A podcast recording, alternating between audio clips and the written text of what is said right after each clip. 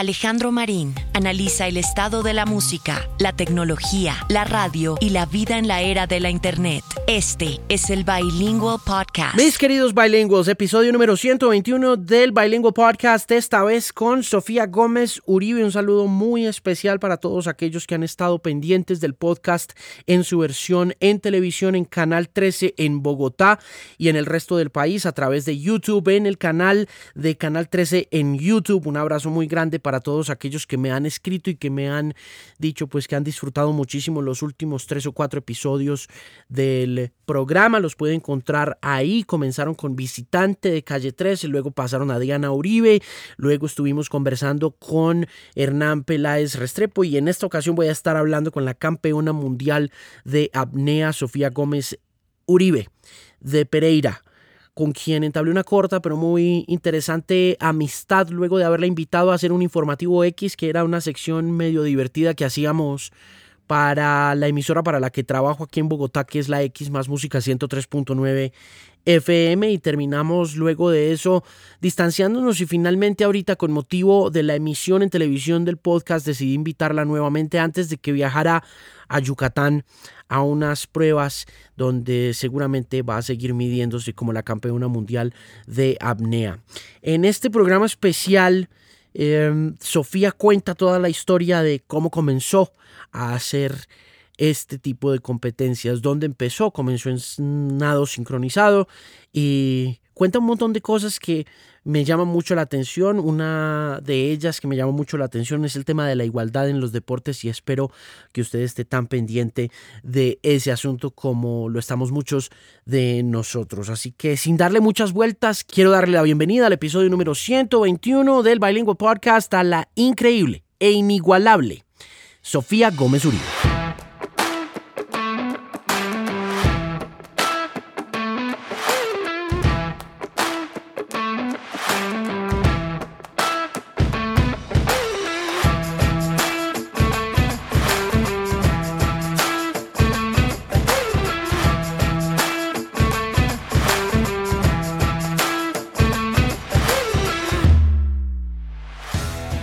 ¿Cuántas veces le ha dado gripa este año? Uy, esa es como la tercera vez que me da gripa. ¿Por qué? Yo no sé, yo creo que... Yo me yo tengo una teoría. Yo vivo en una isla que no tiene casi carros y tiene muchísimos árboles. Ajá. Y llego a Colombia y siempre estoy en las dos ciudades, en las tres ciudades más contaminadas que son Medellín, Bogotá y Pereira. Hmm. Yo creo que esa contaminación hace que mis vías aéreas se irriten y además también en la isla hay muy poquita gente y aquí llego y es una cantidad de gente, los aviones, todo, entonces me enfermo todo el tiempo. ¿Cuántos aviones coge al año? No, no sé, más de 10. ¿Más de 10? Sí. Eso es un boleo bravo. Sí, Ejercicio y avión es una cosa es complicada. enfermada segura. ¿Y por qué vive en Dominica? Porque tenemos, encontramos una bahía muy profunda. Para hacer apnea tenemos, necesitamos mucha profundidad, obviamente, pero necesitamos las condiciones perfectas. Entonces, que no haya corriente, que no haya olas, que la logística sea fácil y allá lo tenemos todo. Hmm. Tenemos una plataforma puesta a 100 metros, 200 metros de la orilla, donde tenemos 200 metros, 150 metros de profundidad. Entonces, todos los días salimos nadando hasta la plataforma y allá podemos entrenar. En otras partes toca eh, salir en bote una hora para encontrar profundidad y hay corriente, y entonces a veces no se puede entrenar, en cambio en Dominicas todo el año tenemos condiciones para entrenar. ¿Cuánto tiempo llevan allá? Eh, como yendo y viniendo desde el 2015. 2015 fue la primera vez que fuimos a la isla eh, y nos quedó gustando. Y ya... el ¿Cómo llegaron? ¿Por qué llegaron Bueno, allá? Johnny, es mi novio, Sí. eh, eh, eh, tiene muchos amigos en las islas del Caribe y fue a, fue a dar un curso a Antigua y un amigo de Antigua que pues como navega en velero por las islas le dijo yo fui a Dominica y allá hay una bahía que eso se ve súper profundo porque hicimos buceo allá y no se veía al fondo porque no va y mira y él ah bueno listo Eh, entonces literal fue eh, fuimos eh, pues como que organizamos un, un, un- una- un viaje con unos amigos. Eh, él llegó unos días antes le pidió a un pescador que lo sacara en un botecito. Se fue con una cuerda, una roca pegada al, al final de la cuerda y el reloj que mide la profundidad y empezó a tirar la cuerda. A los 50 metros había 70 metros de profundidad. Se fue un poquito más allá, 90 metros de profundidad y ahí se le acabó la cuerda porque solo llevaba 90 metros. Entonces dijo, no, esto es, aquí es, aquí fue. Y así empezamos allá. ¿Y qué tan difícil es reubicarse en una isla en el Caribe? O sea, ¿usted cuánto, en dónde vivía antes? ¿En Pereira o en dónde? En todas partes, pero en esa época yo ya había terminado la universidad. Bueno, no estaba terminando la universidad y ya ¿Usted había dónde empezado terminó? En Medellín, Hmm. en la Universidad de Medellín. ¿Qué hizo? Ingeniería civil. Soy ingeniera. Pero, de ingeniero no tengo nada. ¿Y en qué momento, y durante ingeniería civil estaba también ya en ejercicio y en deporte, en Sí, todo ese rollo? No, yo desde los 9 años hago deporte y más o menos desde los 11 de alto rendimiento, pues entrenando todos los días. ¿Qué comenzó todo. haciendo? Hice un año nada sincronizado, pero eso para mí eso no cuenta porque pues fue solo un año. Y de ahí me pasé a natación con aletas, que no es lo mismo que natación, sino que es con una aleta que van los dos pies, uno es snorkel frontal y uno nada como un delfín. Eh, y eso lo hice hasta el 2014, pero así, súper competitivo. Fui selección, pues primero selección Risaralda, después selección, selección, Antioquia, que me pasé para, pues me fui a vivir a Medellín a entrenar por Antioquia, y fui selección Colombia también. Pero me aburrí Hmm, y ¿por descubrí la apnea, porque yo siempre tenía el sueño de ser la mejor del mundo en natación con aletas y entrenábamos mucho. Yo entrenaba 12 veces a la semana sin contar el gimnasio, pues porque eso era como el relleno. Eh, entrenábamos demasiado y cuando me fui para Medellín, eh, en uno de esos entrenamientos de natación con aletas descubrí la apnea y empecé a ver que me iba muy bien en apnea sin tener que matarme tanto entrenando. No es que no entrenaba, pero pues entrenaba mucho menos que, que natación con aletas. Y empecé a ver que la natación con aletas como que ya no me daba, pues no estaba mejorando, entrenaba muchísimo y estaba estancada en los tiempos, ya no sentía como la pasión que, que antes sentía. Entonces Mm. dije, y el apnea sí me estaba generando eso. La apnea era como, yo me levantaba todos los días y decía, uy, qué rico entrenar apnea, qué pereza entrenar aletas. Y siempre buscaba una excusa como, no, estoy enferma, pero no estaba enferma. No, tengo, estoy muy cansada, lo que fuera. Y, y yo le dije a mi entrenador, en 2014, a mi entrenador de natación con aletas, que fue el que me empezó, pues, que me mostró la apnea. ¿Y por qué? El entrenador de aletas es el que la saca de las aletas Eh, para meterla en la Más apnea. o menos. Es que nosotros, los entrenamientos de natación con aletas eran tan monótonos que todos estábamos muy cansados. Una época en, a finales de 2010 más o menos. Y en uno de esos entrenamientos, pues estábamos haciendo como otras disciplinas de las actividades subacuáticas. Entonces las actividades subacuáticas son natación con aletas, rugby subacuático, hockey subacuático, apnea y otros, otros deportes que son muy poco conocidos. Y entonces en esos entrenamientos estábamos haciendo como cosas diferentes. Entonces una semana era rugby, otra semana era hockey y llegó la semana de apnea. Y entonces en ese entrenamiento nos enseñaron unos ejerci- ejercicios de respiración, nos enseñaron cómo nadar en apnea, no sé qué. Y al final del entrenamiento nos dijeron, hagan una apnea máxima, hagan la mayor distancia que puedan. Y yo hice 100 metros, que son dos piscinas olímpicas. Pues yo nunca había hecho apnea. Y pues mi entrenador quedó así como, yo creo que aquí hay como un talento, pues porque no empezamos a, a entrenar y a competir. Entonces era muy chistoso porque era como dos semanas antes de la competencia de apnea, mi entrenador decía, Sofía, hay competencia de apnea, ¿quiere ir? Yo va de una. En mi primera competencia hice un récord nacional. Entonces también fue como, bueno, aquí, aquí hay talento. ¿Ese récord cuánto era? Sin aletas, 91 metros. creo. Esto es eh, longitud. horizontales, sí. Ah, longitud en, las piscinas, en la piscina sin respirar. Y todo el mundo quedó como, está aparecida, como así que está haciendo récords nacionales desde que empezó. Entonces a mí me empezó a gustar muchísimo y cada vez que iba a una competencia de apnea hacía un récord nacional. Y en 2014 era el campeonato panamericano. Y yo dije, yo quiero ir al campeonato panamericano porque quiero, pues porque me gusta. Y le dije a mi entrenador de natación con aletas, le dije, yo quiero hacer apnea. Y quiero hacer apnea más que natación con aletas porque a mí ya no me está gustando hacer natación con aletas.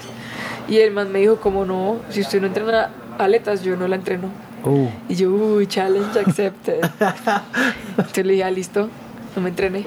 Y un amigo chileno que es instructor de apnea, yo le conté lo que me pasa y me dijo, yo te mando los entrenamientos. Y empecé a entrenar con él. Eh, ¿Cómo le manda los entrenamientos? ¿Se los manda qué? ¿Se los manda por internet? Sí, una, una tablita de Excel como hoy haces esto, esto y esto. Y obviamente yo siempre entrenaba con el grupo de natación con aletas, con los entrenadores para, pues, para que me cuidaran por si algo pasaba. Uno nunca puede hacer apnea solo. Pero entrenaba ahí, pues sin, sin mi entrenador de natación con aletas. Y llegué, ahí, fui al campeonato panamericano, fui sola al campeonato panamericano y volví con un récord panamericano. Cuando uno llega hasta su límite de cierta tarea, sea atlética, sea profesional, eh, lo que sea, ¿cómo evitar sentirse que fracasó? Uy. Como, por ejemplo, en el caso de las aletas, llegaste hasta un momento en el que dijiste, no voy a pasar de ahí. O sea, ¿te diste, fuiste consciente de ese momento?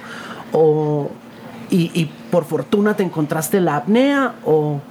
Pues es que yo siempre he dicho que, si- que uno puede ser muy bueno, uno puede tener mucho talento, pero si no tiene a alguien que lo entrene bien, ese talento se pierde. Yo creo que yo en ese momento no había descubierto que, o sea, yo sabía que estaba estancada en natación con aletas, pero yo sabía cuál era la razón. ¿Cuál? Que lastimosamente el entrenador que tenía nunca me entrenó para ganar, sino Ah, para... Así los entrenadores di- digan que no, ellos siempre tienen un favorito, ¿sí o qué?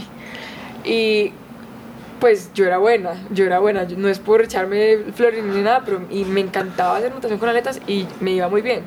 Y desde que yo llegué a entrenar con esta persona, nunca volví a mejorar un tiempo. Pues creo que mejoré en cinco años un tiempo. Y entonces, no, o sea, yo, ya, yo era como, no, que es esta pendejada? Pues yo qué estoy haciendo aquí. Pero igual era una responsabilidad porque yo era deportista apoyada de Antioquia, porque pues por un montón de cosas que tenía unas obligaciones y yo sí quería seguir siendo, la- pues yo quería seguir entrenando para ser la mejor. Pero ya cuando empiezo a ver apnea y, y ver cómo me va de bien, yo ya empecé a decir, no, es que yo aquí no voy a, no voy a mejorar más. ¿Qué Entonces, pasa ahí en ese momento, luego de que el entrenador te dice, no, pues no te voy a entrenar? Y con respecto a las obligaciones que tienes a nivel departamental y ya a nivel cuasi profesional, ¿se ve amenazada la carrera por algo? ¿Los apoyos dejan de estar ahí o qué, qué pasa? Pues el apoyo, el apoyo no dejó de estar ahí porque igual yo estaba dando resultados en una, en una modalidad que era federada, que era pues tenía liga de pues, deportiva, entonces como que no se vio afectado. Y además que eh, tenía el apoyo de otros entrenadores, entonces no era como que mi entrenador pudiera ir a, decir, esta niña no está haciendo natación con la saque la deportista apoyado. Entonces ahí pues como que siguió el apoyo. Pero yo también dije, no, si me lo quitan, no importa. O sea, yo no voy a seguir haciendo esto porque ya no me gusta. Y yo siempre he dicho que las cosas, o sea, eso es- revienta por donde sea y la plata aparece, pues si uno trabaja duro, por algún lado tiene que salir la- el, el apoyo. Y fui muy suertuda que desde el principio tuve apoyo chiquito, lo que fuera, pero ahí estuvo. Hmm, Volvamos a los entrenamientos que te mandó el amigo chileno. Ahí entonces, ¿qué empieza a pasar? O sea, empiezas a cumplir los entrenamientos y cómo funciona eso a larga distancia.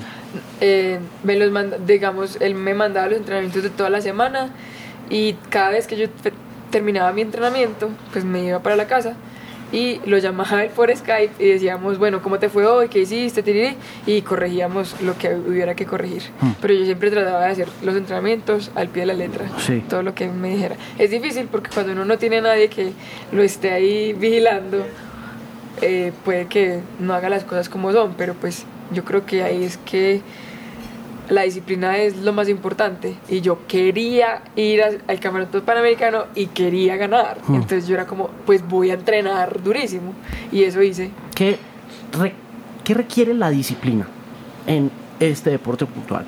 ¿Cuál es la... Obviamente la disciplina como que semánticamente uno la entiende como rigor, como eh, juicio, ¿no? Como Sí. dicen los papás. Sí, juicio.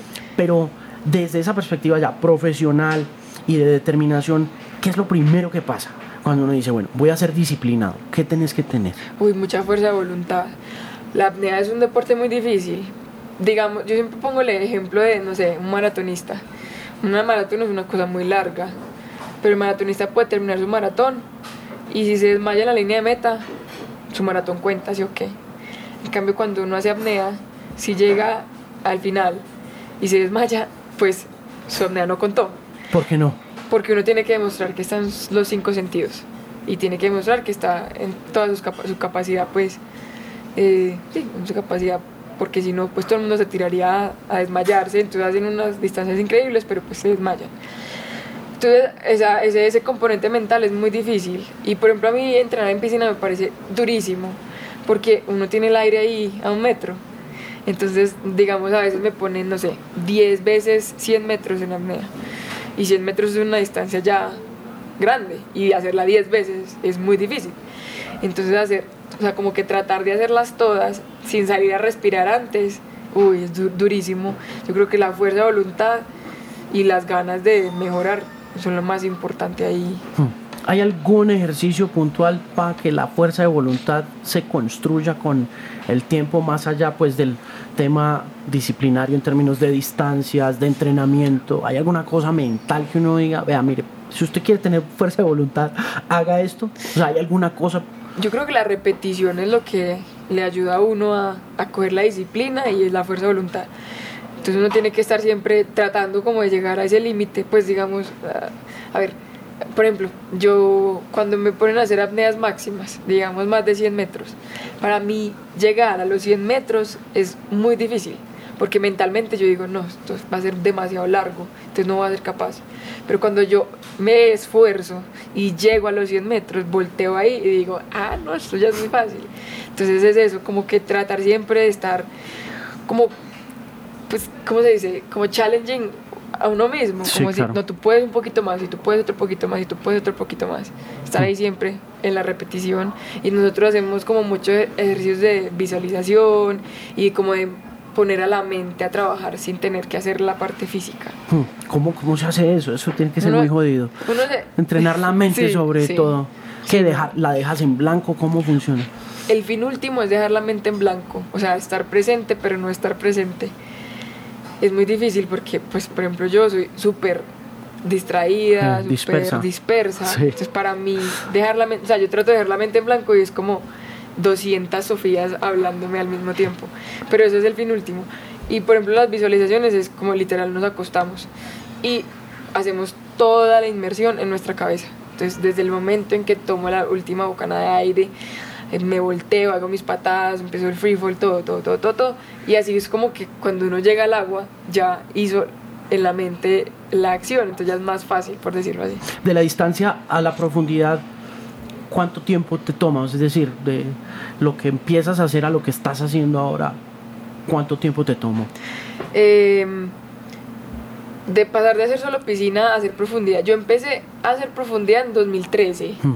pero también era un hobby, pues porque yo estaba en la universidad, entonces no tenía casi tiempo para irme a una isla paradisíaca a entrenar. Eh, y yo no lo veía tanto como un deporte tan, pues como tan importante. Para mí apnea en piscina era como lo máximo. Pero también me fue muy bien desde que empecé. Pues yo creo que he tenido como suerte y como talento ahí, un talento oculto. Entonces me gustó también. Yo la primera vez que fui al mar, em, yo no tenía miedo, porque yo decía, pues ya puedo aguantar la respiración, solo tengo que bajar. Y como que nunca me habían dicho, no, es que mira, bajar implica todo esto, y los oídos, y no sé qué. Yo dije, pues si puedo compensar la presión en los oídos, pues voy para abajo.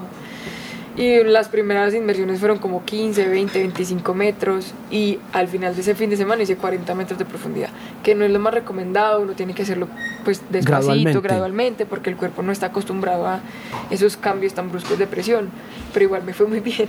Entonces yo como, ay, no importa, yo llego hasta el fondo. Y me gustó mucho, entonces fui como mi primera competencia internacional en 2013 pero igual también tuve como una semana para entrenar. Entonces, no sé, hice 50 metros en mi inmersión más profunda. En 2014 volví a ir a la, a la misma competencia en Roatán y en esa competencia hice como 60 metros. Y ya en 2015 empecé a entrenar más juiciosa, profundidad, eh, donde conozco a Johnny, que ha sido como mi mentor en, en apnea. ¿Dónde lo conociste? Lo conocí aquí en Colombia. Sí.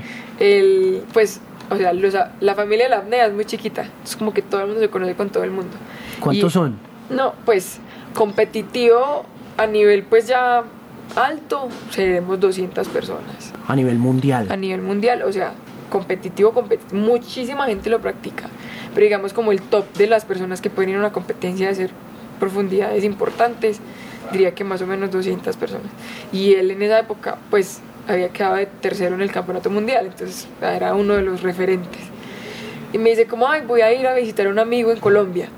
Y yo, ah, qué chévere, ¿para dónde? Y me dice, a Medellín. Y yo, ay, no, güey, cuando estés acá me contás y yo te saco a pasear. Y llega como, a mí se me olvidó que me había contado eso. Me, llega y me escribe como el 25 de diciembre. Me dice, oye, estoy en Colombia, en Medellín. Y yo, ay, qué triste. Yo estoy en Pereira con mis papás. Y me dice, ¿y por allá qué hay para ver? Y yo, no, es muy bonito por acá. Y dice, ah, te puedo visitar. Y yo, de una. Pero fuimos como súper amigos. Y ya ¿Cuánto después, tiempo fueron amigos? Como seis meses. Mm. Así de, todo bien. y ya después el amor floreció. ¿Y cómo aparece ahí? ¿Cómo por la sola conexión atlética o qué? ¿O de una apenas se conocieron ya, incluso durante esos seis meses ya había como un Mira, tema ahí? que lo lindo fue que, lo chévere fue que nosotros nos conocimos afuera del deporte.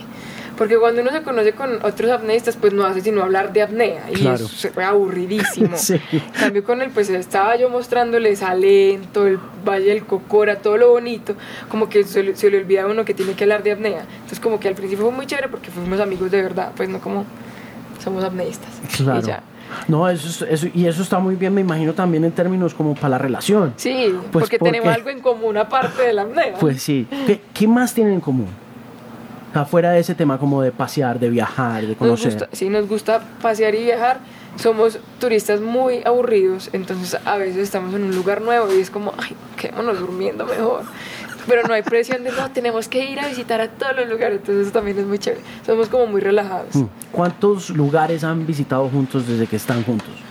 Ay, güey, madre, espérate, yo pienso.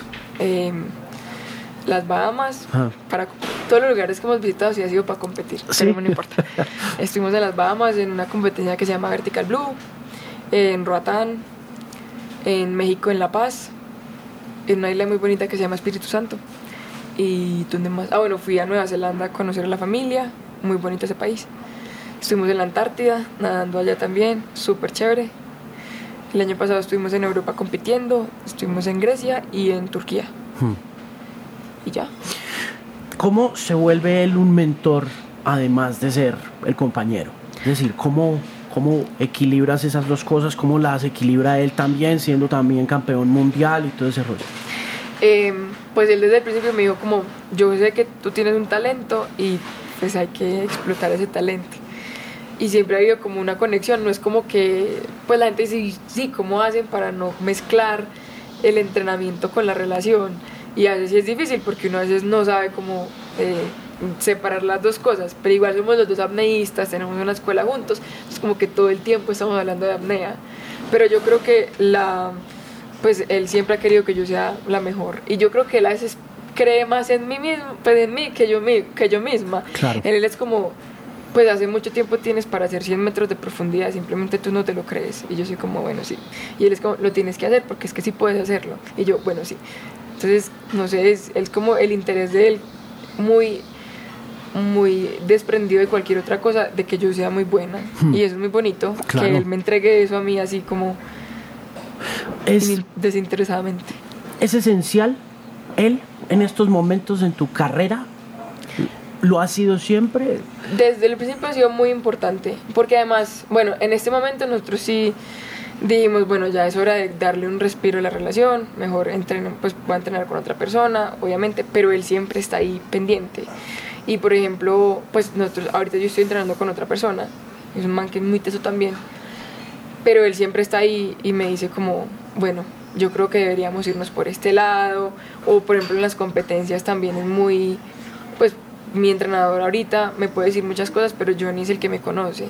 Y es como, no, yo creo que deberíamos anunciar tantos metros, porque yo sé que tú te pones muy nerviosa, no sé qué. Entonces, él sí es muy, muy importante ahí para, para mis inmersiones y para todo. Supongo que la pregunta tiene mucho que ver es con todo lo que está pasando con el tema de mujeres hoy en día y eh, la importancia que tienen figuras como tú en avanzar el discurso de las mujeres hacia la igualdad, que por lo que alcanzo a ver es como un escenario casi que perfecto en el sentido de que tenés a Johnny ahí y mm, te acompaña en todos estos procesos y vos sos cada vez más notoria, más importante en un deporte en el que él también lo ha sido, ¿no? Sí, ¿No? no, y em, este deporte también es muy chévere porque, bueno, al- a pesar de que los hombres tienen una ventaja y bajan muchísimos más metros, las mujeres en esos últimos tres años hemos venido dándole mucha importancia al deporte. Y antes eran una mujer la que hacía buenas marcas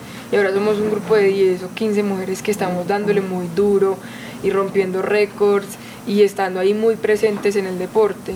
Pero volviendo a ese tema que decías que los hombres, por ejemplo, bajan mucho más. Em, ¿Por qué? Porque fisiológicamente uno no puede negar que los hombres tienen ventajas fisiológicas. No sé, son más fuertes, eh, más resistentes, tienen pulmones más grandes, un montón de cosas que pues uno no puede cambiar.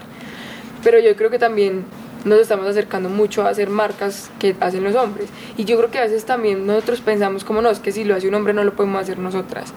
Pero yo lo que te decía, ese grupo de mujeres estamos, estamos haciendo inmersiones profundas que se acercan mucho a, no los récords mundiales de los hombres, porque todavía estamos muy lejos, pero se están acercando mucho a muchas marcas que hacen otros hombres que, que son pues importantes. En ese tema de la igualdad, con respecto a récords, es importante para ti que esa igualdad se represente en algún momento en alcanzar esos récords o es simplemente natural que para los hombres haya un top determinado para las mujeres otro por esas características físicas? No, para mí es muy obvio que los récords de los hombres siempre van a ser más profundos y no hay, no hay problema en eso, es que eh, uno tiene que ver la igualdad pues como no tiene que ser igual porque bajemos a la misma profundidad, tiene que ser igual porque estamos en las pues son capacidades diferentes, pero estamos compitiendo en las mismas condiciones. ¿Qué condiciones, por ejemplo? Explícame un poquito. Por ejemplo, si vamos a una competencia, que todos tengamos eh, las mismas condiciones para competir, entonces que no haya corriente, que no haya olas, que las condiciones sean perfectas, no como que no un día eh, las condiciones fueron horribles, había mucha corriente y nos tocó nadar así a los hombres y que a las mujeres les tocó súper bien. Obviamente son cosas que no se pueden cambiar porque son naturales, pero pues uno sí ve diferencias cuando, cuando pasan estas cosas que son pues externas. Mm. Entonces, cuando uno tiene las condiciones iguales, pues, pues, pues las cosas se dan bien. Mm. ¿Qué está pasando ahorita en términos de igualdad en el deporte en Colombia? ¿Qué ves que está pasando? ¿Qué ha mejorado? ¿Qué se ha quedado igual? ¿Qué está peor? Pues, a ver, yo creo que hay muchas más mujeres que estamos eh, saliendo, pues como a decir, oiga, nosotros somos muy buenas, pero también hay cosas que están pasando que son muy tristes, por ejemplo, la liga femenina de fútbol. Y, y ver como que no hay apoyo del, por ejemplo, los patrocinadores de, del fútbol. No me quiero meter mucho en esto porque pues igual no tengo mucho conocimiento de lo que está pasando, pero pues por lo que leo en las noticias y en redes sociales, es muy triste que lo que pasó ahorita con las denuncias que hubo de abuso sexual y de todas estas cosas, en vez de decirle, oiga, nosotros les creemos y vamos a hacer algo para cambiar esto, digan, pues no, entonces cerramos la liga o, o la sacamos a ustedes porque no queremos que, o sea, como que las, si nos incomodan, entonces pues lo cerramos y ya. Entonces es importante que nos unamos a decir como, oiga, no, o sea, si las mujeres están denunciando estas cosas que están pasando, pues entonces vamos a escucharlas y vamos a ver qué podemos hacer para mejorar. Pero no como, ah, no, entonces si, si se están quejando mucho, pues si no tenaz.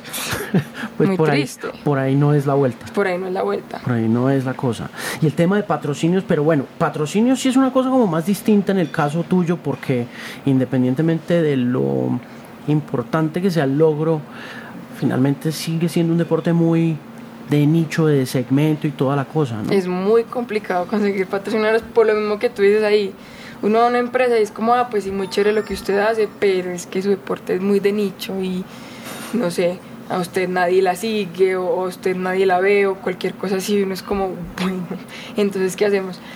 Pero yo creo que ahí, o sea, hay como una oportunidad para que la empresa privada explote pues estas cosas. Hace 10 años el BMX pues no, era, nada. Mm. Y yo supongo que hubo marcas que estuvieron con Mariana desde el principio y ahorita ven la importancia del deporte. Entonces, no es mirar a presente, sino a futuro, qué puede pasar con este deporte. Eso por lo general nunca pasa en esas empresas, ¿no? Las empresas. Ellos son como inmedia de inmediati. Lo que sea inmediato, lo que yo pueda ver ya, cómo me representa esto algo positivo para la empresa, y si no es ya, entonces no. Es muy complicado hacerle entender a una empresa privada desde lo financiero el valor que tiene ese apoyo a 10, a 15 años. Sí, es muy, muy Ya después cuando pasan los 15 años son como sacando pecho, ¿no? claro. Todo el mundo saca pecho. sí, sí, sí. Pero, eh, y ahí me gusta preguntar por el, me gustaría preguntar por el tema nacional. Por eh, porque inmediatamente ganas algo, ahí estás en todas las noticias, todo el mundo te cubre, todo el mundo quiere que hagas parte como del, como del panorama medio farandulero y todo el rollo. ¿Qué tan importante es para vos eso? En el sentido de que yo no le creo mucho como a ese discurso de lo nacional, independientemente de que sí, estoy muy orgulloso de que seas de acá, de que seas pereirana, que compartamos como la región de la que venimos y todo el rollo, pero siento que a veces opaca un poco la tarea personal, individual, no sé, el espíritu deportivo, ¿no? Pues eso, eso hace parte, y yo siempre he dicho que si uno no tiene a alguien que, lo, pues que, que cuente lo que uno hace, pues o sea, uno puede ser campeón intercontinental de lo que sea, el deporte más teso del mundo. Y si nadie sabe, pues nadie sabe. Y, y ahí se queda. Y ahí se quedan los patrocinios y los apoyos y todo. Uno tiene que figurar. Y, y es chévere. Pues antes del récord, muy porque yo me acuerdo que llamábamos como, oye, pues Sofía, una competencia para que hagamos una entrevista. Y la gente era como, no, no hay tiempo, no hay esto, no hay lo otro. Después del récord, en 2017 yo no tenía tiempo para sacar a toda la gente que quería una entrevista, pero a mí eso me parece muy bueno. Además le da visibilidad a este deporte que es bien nuevo y, bueno, no es nuevo, es muy viejo, pero bien chiquito, bien de nicho. Y, y le da espacio a, a que la, los periodistas deportivos digan, oiga, sí se puede hacer algo más que no sea fútbol y ciclismo, por ejemplo, que ahorita todo el mundo está, solo es fútbol y ciclismo, pero entonces que vengan otros deportes como la apnea, y digan, oiga, si hay espacio para que hablemos de esto, también le da espacio a muchos otros deportes y a muchas otras personas para que pues para que los periodistas y los canales se, den cuenta, oiga, sí se puede hablar de otra cosa y es importante. Y a mí sí me parece muy chévere ver la colombianidad, ¿sabes? Como que el apoyo que recibo de todas las personas es muy bonito. Yo lastimosamente, siempre trato de leer todos los comentarios. Lastimosamente porque a uno siempre se le quedan más los negativos que los positivos. Siempre. A uno le pueden decir un millón de veces, eres una tesa, y le dice uno, qué deporte tan estúpido, y a uno le queda, qué deporte tan estúpido. Eh, pero es muy bonito. ¿Y, ¿Y cómo, ¿Y cómo peleas contra eso? ¿Cómo te toca? ¿Cómo, ¿Cómo haces para controlar redes sociales? A mí me da muy duro. Yo... Mira que yo, yo me volví de las que leo un comentario negativo, lo borro y bloqueo a la persona. De una. Ay, de una. Yo digo como, ¿para qué se dañan la cabeza siguiéndome si les molesta tanto que yo exista? Pues si no quieres verme, pues ven y te quito la tarea de verme, pues te bloqueo y no tienes que volver a ver nada de lo que pase conmigo. Así. A mí, Claudia y Diego siempre me dicen, es que le estás dando mucha importancia y los bloqueas. Y yo digo, no, al, al revés. Obviamente, a ver, la gente que hace esos comentarios negativos lo hace por buscar atención. Total. Y si uno, es, es un arma de doble filo, porque si uno los bloquea, obviamente les dio atención. Pero si uno no dice nada, pero lo lee y se queda con ese, ay, qué pereza en la casa, pues también le dio atención. Entonces, pues de una vez ya le di atención, pues lo bloqueo y ya. Sí, esa es la mejor herramienta que existe en Twitter, por lo menos es la única, ¿no? Sí, sí, Finalmente es la única porque ellos como que no están haciendo mucho por evitar el odio. El odio, sí. Y el odio es grande en, Twitter. se siente mucho el odio. ¿Cuánta gente te sigue en Twitter? 150 mil. Pero de esos 150 mil yo creo que hay por ahí 30 mil que son falsos. Y no porque yo no compro seguidores, eso me parece una estupidez, sino porque en época de elecciones el año pasado un montón de perfiles trolls, o no sé, bots me empezaron a seguir y yo trataba de borrar, pues como eliminar, bloquear, no, pero eso de uno no se puede. Sí. ¿Te molestaron mucho en elecciones por, por Twitter? No, para nada. Pero eso, pues, yo no sé, eso es una máquina que sigue gente. Sí, sí, eso es una máquina brutal. De hecho, cuando bloqueas, a mí me, me, pasa mucho hoy en día que bloqueo y bloqueo bots. ¿Me entiendes? Sí, sí uno sabe. Uno sabe que Además, son porque bots. es como, no sé, Lina 0566 de un montón de números y uno dice, esto es más falso que... Sí, y va uno y mira y tienen cinco seguidores o y uno cero. como bot. Nunca he hecho Block. un tweet que no sea un- una respuesta. Sí. Instagram, ¿te gusta más? Me no, mira, yo sí soy tuitera total. A mí Sí. me encanta Twitter porque además digo muchas pendejadas. Instagram me gusta mucho porque es mucho más visual y uno puede contar historias chéveres. Eh, las dos redes me gustan mucho, pero Insta- Twitter me gusta más. Sí, para opinar, para dar Para decir lora. cualquier estupidez. Es que- y además a mí me parece muy chistoso que la gente me ponga tanto cuidado en bobadas. ¿Qué digo? Porque además yo, no, yo creo que de 10 tweets 9 son basura. bueno, no basura, pero comentarios chistosos y uno es algo importante. Sí. Hay que hacerlo así, si no se vuelve muy aburrido. No, se vuelve, y se vuelve serio y, se, y otra vez se le da más importancia a las redes de las que... ¿Cuánto tiempo te gastas en redes sociales? Uy, mucho. Eso es un trabajo. La gente no cree, pero es un- además que yo literal trato de leer todos los comentarios y todos los mensajes que me llegan. Y eso quita un montón de tiempo. Eso es Por ejemplo, muy... en Facebook cerré la, la cajita de, de mensajes. Porque la verdad, si en Facebook me llegan unos mensajes todos tontos, pues la verdad, Sí. me decía como, te, te gastaste el tiempo para escribirme esto. En Facebook que tienes un fanpage, ¿o Sí. qué? Fanpage. ¿Y cuánta gente hay ahí? No, ahí sí es como 70 mil seguidores. Si no, pero tienes mucha gente en redes sociales, eso es mucha gente. Uy, después del video, yo tenía 180 mil seguidores en Instagram. Y después del video subí a, como inmediatamente, después del video, como a 210 mil. ¿De cuál video? Del, Del, del- del corriendo con la piedra. Es que es muy bueno. Me dio mucha risa un comentario que te hicieron en uno de esos videos donde, donde te hablaban del coral. No pises el coral, Sofía. Sí, y, yo sé. y tú como... Yo no lo pisé. No, yo soy súper cuidadosa también, porque uno sabe. El coral es un animalito y si uno lo pisa, lo mata. Hmm. Entonces era como. O sea, había piedras y había un coralito ahí, pero yo era como, no voy a pisar el coral. Obviamente, pero claro, la gente está ahí. Súper pendiente de ese tema. Ve, em, te iba a preguntar, ¿por qué te, te iba a preguntar? Em, el mar, la conexión con el mar. La conexión con el mar apenas llegas luego de hacer todo el entrenamiento de apnea es inmediata, es como nos ha pasado a muchos en el oficio, por ejemplo yo con el micrófono que desde un principio dije, esto es lo mío.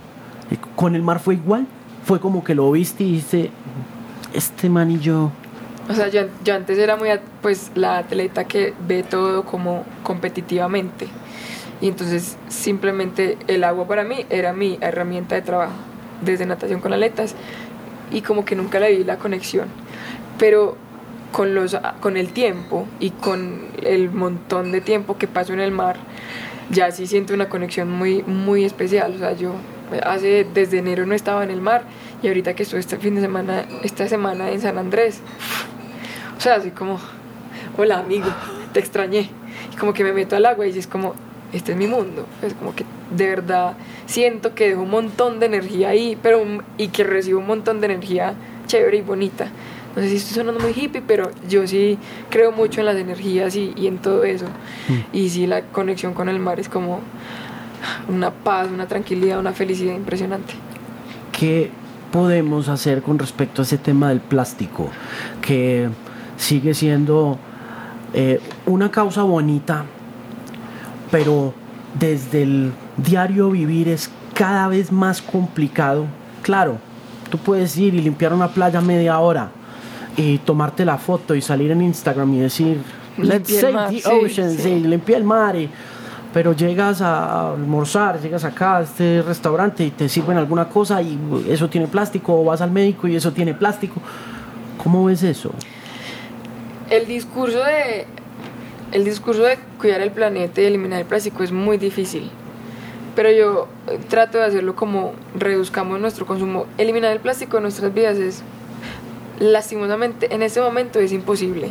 Y también lo hace, o sea, este discurso es un discurso muy acomodado y muy yo lo hago desde mi posición privilegiada de poder decir hoy no me tomo una botella de agua de plástico pero hay mucha gente que no lo puede hacer. Hay mucha gente que la única opción que tiene para tomar agua es tomar agua embotellada. Pero entonces lo que yo trato de decirle a la gente es reduzca su consumo. De verdad si usted tiene mucha sed pero sabe que el agua de la llave se puede tomar vaya y sírvase agua de la llave. De verdad cargue su tarrito con agua.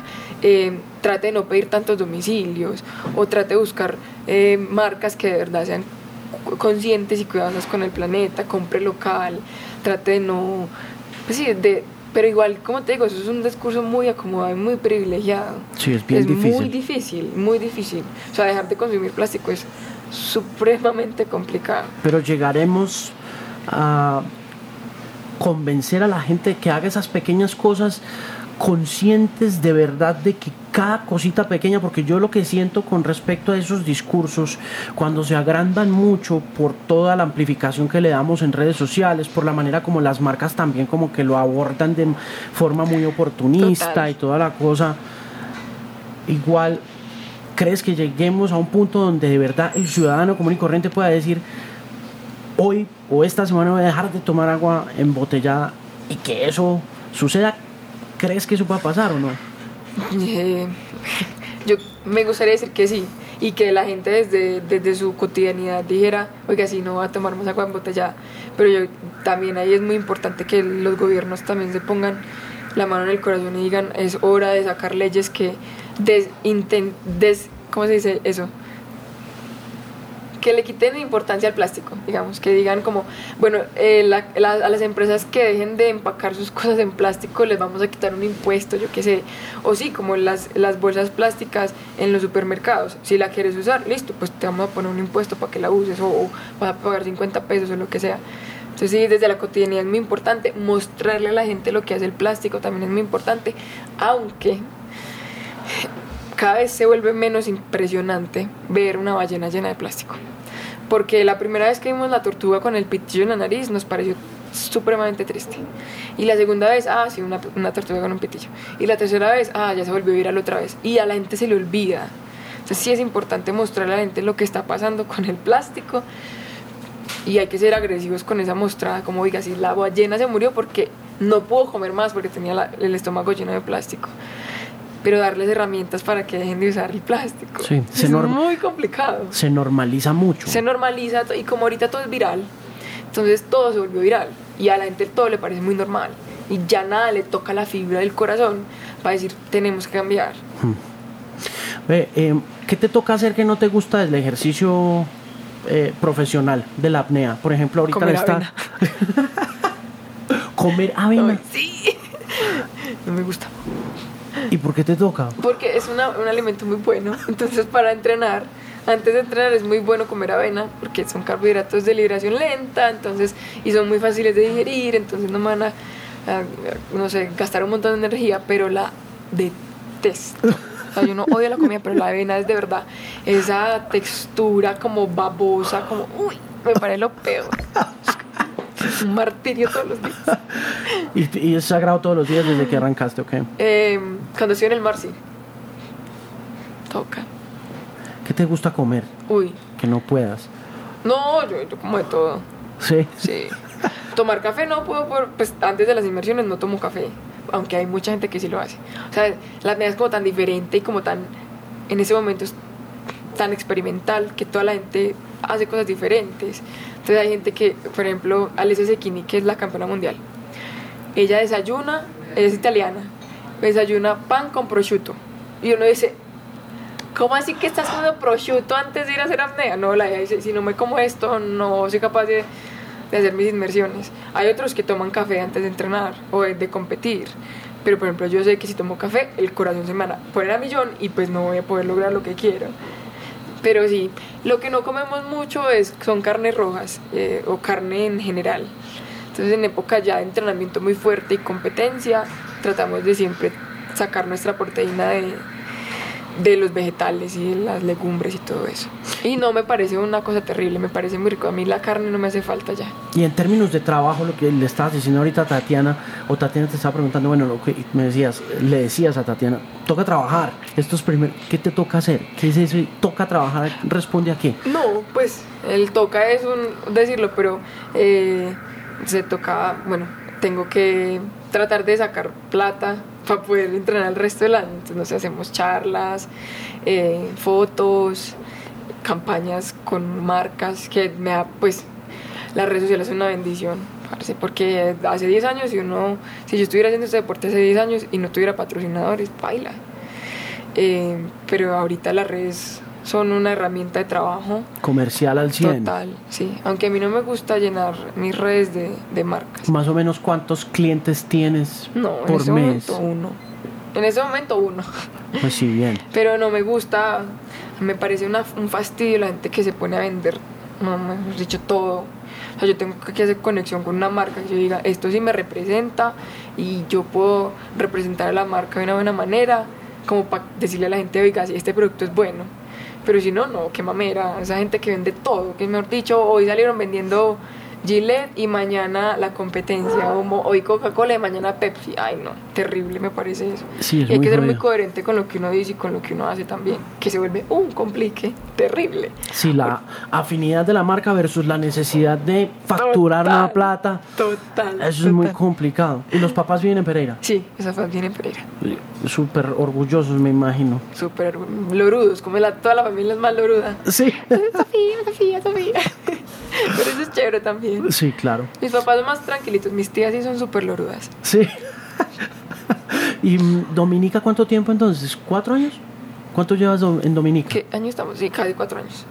Yendo y viniendo. Te han tocado tormentas y todo. Sí.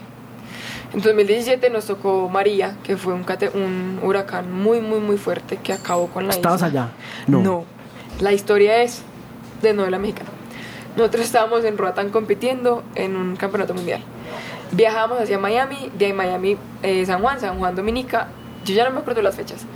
Pero por esa época iba Irma en camino al Caribe. Irma fue un huracán, eh, también creo que fue categoría 4, creo. Entonces llegamos a Miami y el huracán Irma pasaba como en dos días. Nos cancelaron el vuelo, nadie quería viajar a Puerto Rico porque Irma pasaba por encima de Miami. Entonces las tripulaciones, nadie quiso viajar, nos cancelaron el vuelo a las 11 de la noche del día antes que llegara Irma a tocar Miami.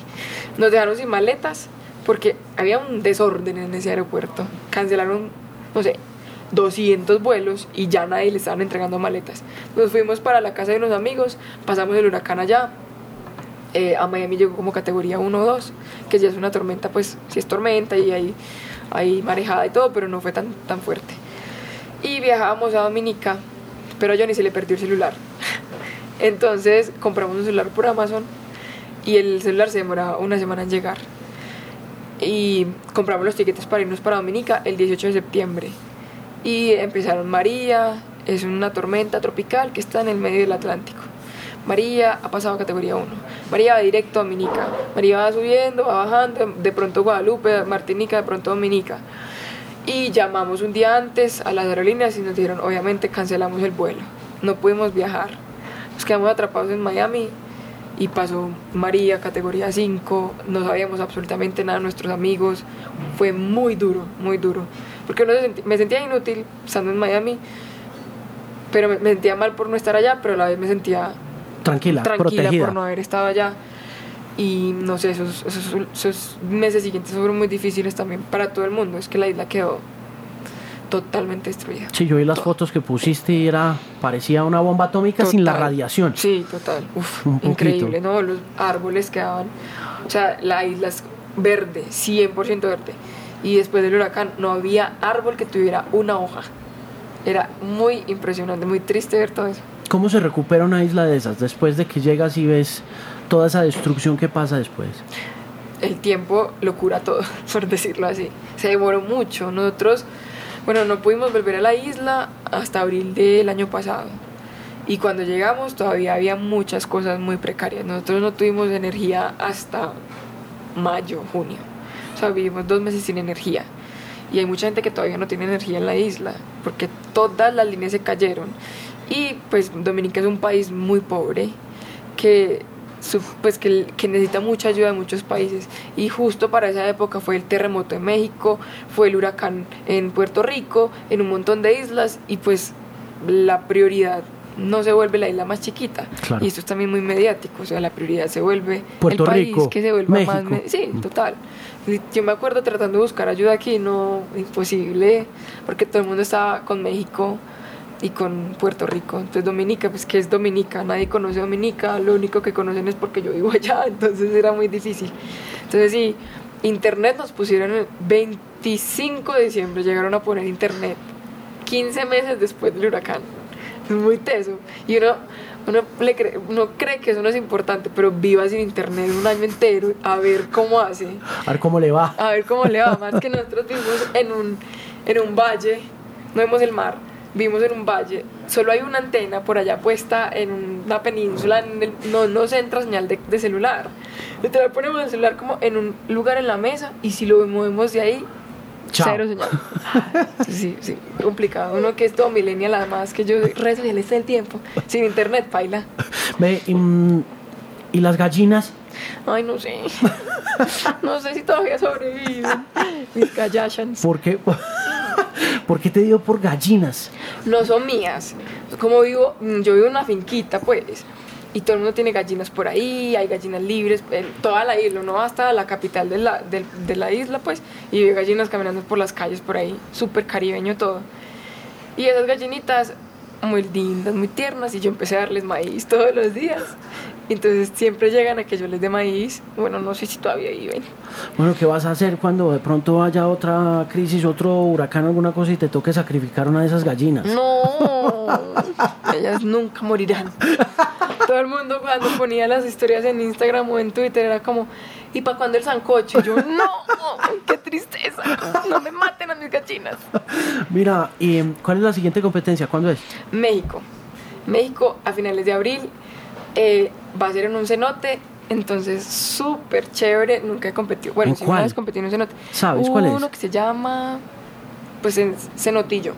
Pero no sé si el cenote se llama Cenotillo o se llama Cibalba, algo así. Muy lindo. ¿Dónde? ¿Yucatán? Ok. En Yucatán, sí, cer- cerquita de Tulum. ¿Qué, como abril? una hora de Tulum. En la última semana de abril. Pero me voy la primera semana de abril a entrenar. ¿Y a eso se puede entrar? A verte competir o cómo es esa vuelta. Yo creo que sí. Hmm. Pero el cenote queda bien adentro en la selva. Sí. Sí. ¿Y cuántos metros? No sé. Es la primera competencia de la temporada. Hace, no sé, tres meses no hago nada de, de profundidad. Entonces hay que ir con, con despacio porque el cuerpo se desacostumbra a la presión. Entonces hay que ir con, con tranquilidad. Pues yo le pongo por ahí 80, 85 metros, pues como para, no sé. No, le- no tengo ningún objetivo en esta competencia, es para, para comenzar la temporada y además que era una oportunidad muy chévere ir a competir en un cenote, pues, Sí, claro. y a Tiene- conocer. tiene- ¿Qué tiene que tener un mentor para un ciudadano del mundo actual? Según tus experiencias hasta el momento, ¿qué podrías decirle a un joven atleta, a alguien que emprenda el ejercicio, el rigor y la disciplina de practicar un deporte cuando se enfrente a esa realidad de tener un entrenador? ¿Qué tiene que tener? ¿Qué tiene que tener el entrenador? Sí. Mucho, mucha sabiduría, pero querer compartirla. Uno no se gana nada teniendo un entrenador que simplemente le diga a uno qué hacer, pero que no le explique por qué lo está haciendo. Entonces, si tienen algún entrenador que está haciendo eso, parce, hablen con él y que les explique. Qué chévere uno poder aprender, todos los días aprender. Mucha paciencia, eh, pero también tiene que ser bien estricto, porque uno a veces desfallece. Entonces tiene que ser una persona que, que tenga mucho cariño, mucha paciencia, pero que sea estricto y que lo, o no lo obligue a uno, pero que lo haga a uno retarse todos los días. ¿Y tú como atleta qué tienes que tener para aguantarte al mentor? Mucha paciencia, eh, mucha fuerza de voluntad y muchas ganas de ser el mejor. Siempre. Uno tiene que creerse eso. No es llenarse de ego, porque el ego también es súper, pues, malo. ¿Cómo lo combates? ¿Cómo, No, mira, cómo, yo- cómo lo equilibras? Yo nunca, yo sé que yo no soy la mejor y yo, me to- falta todavía mucho para ser la mejor. Y yo siempre, por ejemplo, la gente me dice, ¿y cuando hiciste el récord qué? Yo nada, pues, me falta otro récord para romper, otro metro por bajar. Siempre estar pensando en- al futuro y nunca creerse nada. Hmm. Uno no es nada. Yo puedo ser, listo, yo puedo tener tres récords mundiales, pero para la señora al lado que está sentada a mí, yo no soy nadie. Y no tengo que ser nadie para nadie. Y uno tiene que querer ser el mejor, creerse el mejor, pero no dejarse llevar por ese eh, pensamiento de grandeza y que no, yo ya pues, mejor dicho, no me gana nadie, porque mi hijo llega otro y chao pues. Sí. Y así es más difícil. Uno sentirse fracasado porque le ganó a alguien es muy, muy teso. Muchos éxitos en Yucatán.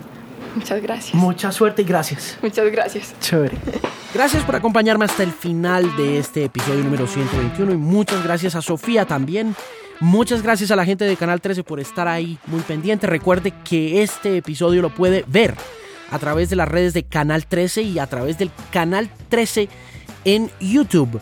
Así que muy pendiente y por supuesto también en audio puedes llevar este archivo a través de Apple Podcasts, a través de Spotify, de Stitcher, de TuneIn y por supuesto para todas las inquietudes, playlists, noticias, análisis y mucho más, visite themusicpain.com, una voz confiable en la música.